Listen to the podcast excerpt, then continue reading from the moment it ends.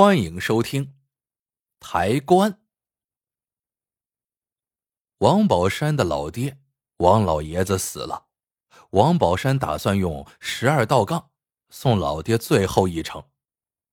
当地发送老人的说道多，光抬棺就分四道杠、六道杠、八道杠，而十二道杠是最高级别，需要用二十四个精壮汉子。把棺材抬到坟营地，不论远近，要一气抬到，半路不能停下。如果在哪里停下，就得在哪里埋。村里的田老根抬了四十多年棺材，是抬头杠的。抬棺不同于抬木头，抬木头可以喊着号子，迈着整齐的步子朝前走，可抬棺不能喊号子，说是声音。会惊扰到棺材里的人，只能用眼睛瞟着抬头杠的。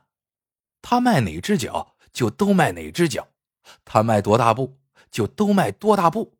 步伐如果不一致，杠子在肩上的分量会格外的重，棺材呢还会不停的颠簸，前进的速度也会很慢。称职的头杠会带着杠友们又快又急的把棺材送到坟营地。王宝山恳求村主任管大叔给田老根传个话：十二道杠是个大活坟营地离家又太远，别人抬头杠他不放心，希望田老根能够不计前嫌，帮王家办好这桩丧事。一个村住着王田两家的恩怨，管大叔当然是知道的，他也看得出来，尽管过去二十多年了，可田老根。仍然是耿耿于怀。二十多年前，王宝山赶着马车往镇上的粮库送粮食。走到村头的时候，采石场放炮，马给惊了，拉着一车粮食狂奔起来。王宝山一手拉住车闸，另一手死死的抓住了儿子王小强，儿子才没有被甩下去。田老根的儿子田浩浩当时也在车上。却被甩下了车，脑袋呢正巧磕在路边的一块石头上，受到了重伤。伤在了脑袋，田浩浩从此就站不起来了，两条腿软软的。田老根跑遍了各大城市的大医院，得到的答复都一样：这是从来没有见到过的怪病，国内没有哪家医院能够治这种病。活蹦乱跳的儿子。变成了坐轮椅的残疾人，田老根怎么也咽不下这口气。他认定王宝善是造成这一切的罪魁祸首。车上明明坐了两个孩子，田浩浩伤的那么重，王小强却毫发未损，一定是王宝善在生死关头只顾救自己的儿子。如果他能拉浩浩一把，浩浩也不至于被颠落车下，受到了重伤。特别是看着王宝山的儿子越来越有出息，先是考上国内的名牌大学，学的是热门的医学专业，毕业后又考上了美国知名医学院的研究生。两个光屁股一起长大的孩子，一个即将成为医学界的拔尖人才，一个却成了啥也干不了的病秧子。田老根的心里越来越不平衡。他发誓一定要为儿子讨回公道，让王家也尝尝走霉运的滋味。从王老爷子卧床那天起，田老根就想好了，等王老爷子驾鹤西去，王宝山一定会请自己去抬棺，到时候自己就实施复仇计划。田老根的计划就是在绑棺材的绳子上做文章，棺材。在王家门口一起步，绳子就断开，绳子断了，棺材势必落地。按照当地的习俗，出殡的时候，棺材只要抬起来了，在哪里落地，棺材就得埋在哪里。大门口埋棺材，王宝山还不得窝囊死呀？再说了，棺材还没挪窝就落地了，这得倒多大的霉运呢？他王宝山。就是不懊恼死，也得折腾出个好歹来。田老根在县里的化工商店买了一瓶盐酸，把盐酸倒到绳子上，绳子就会被腐蚀，稍微一用力就会断，不留心根本看不出来。抬棺的绳子长时间不用，放置不好也会朽烂。王宝山猜不到是他田老根做的手脚，还不是干吃哑巴亏吗？果然，王宝山托管大叔来递话，田老根很痛快的应承了，说乡里乡亲的，谁还用不着谁呀？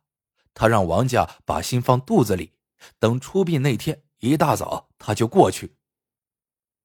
管大叔把田老根这些话一字不漏的说给了王家人听。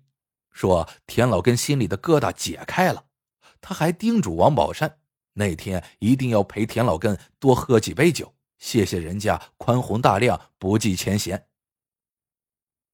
出殡的时间是早晨七点半。七点十分，王家人给王老爷子入殓，盖上棺材盖后，田老根指挥杠友们绑好底杠，拴好绳子，只等时辰一到。王宝善把顶在头上的桑盆子往棺材前一摔，田老根一声喊，杠友们一起发力，抬起棺材就走。田老根心里说：“报仇的时候到了。”他想象王宝山看到棺材落地时一定会昏死过去，家人们七手八凉的掐人中泼凉水。苏醒过来之后，王宝山仰天长叹，说他造孽了。老天爷惩罚他。田老根正沉浸在幻想中，身后的一个杠友推了他一把。田叔，孝子摔完桑盆子了，该你下令上路了。田老根起字到了嘴边，又咽了下去。他有些犹豫，脑袋里闪过一个念头：自己报仇了，心里是舒坦了。可是对王家是不是有点不公平啊？有错的只是王宝山，躺在棺材里的老爷子没有错呀。王家的其他人也没有错。田叔，该走了。杠友又推了田老根一把。田老根知道自己没有时间犹豫了，如果再不下命令，会引起大家的怀疑。他喊了一声：“起！”上路。话音刚落，二十四个人一起用力，棺材被抬起来了。可是，一直走到坟营地，田老根幻想中的场面也没有发生，绳子始终好好的，没有断。田老根精心设计的报仇计划竟然落空了。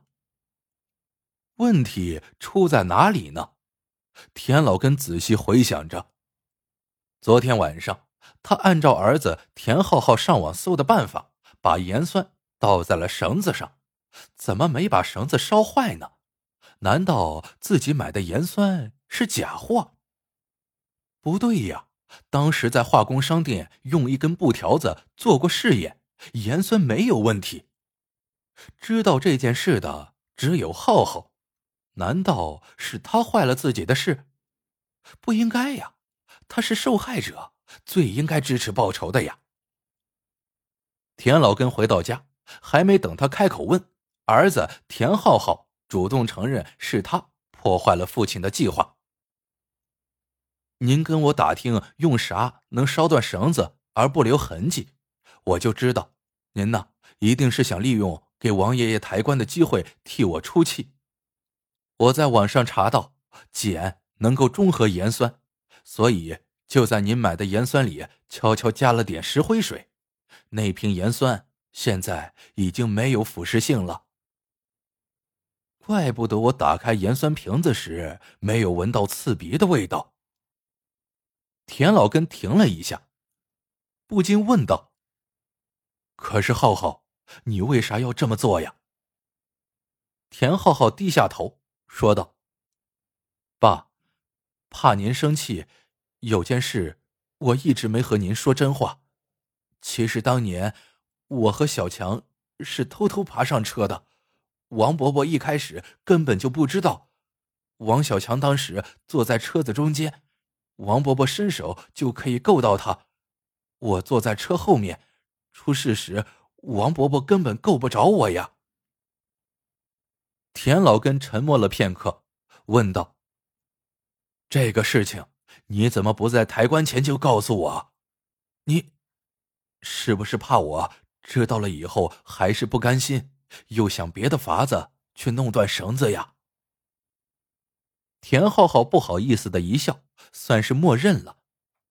就在这个时候，田浩浩的妈妈从外面走进来，高兴的说：“好消息，王小强从国外打来电话，说他的导师找到了治疗咱们浩浩病的办法了，他们已经订了机票，五天后就能回来给浩浩治病了。”真的？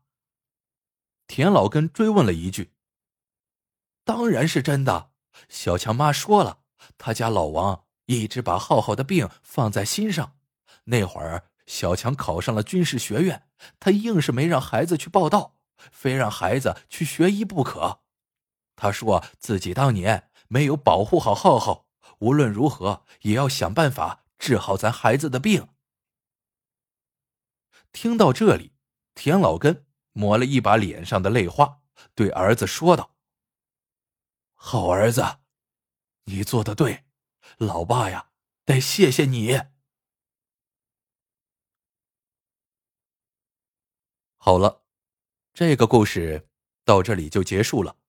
喜欢的朋友们记得点赞、评论、收藏，感谢您的收听，我们下个故事见。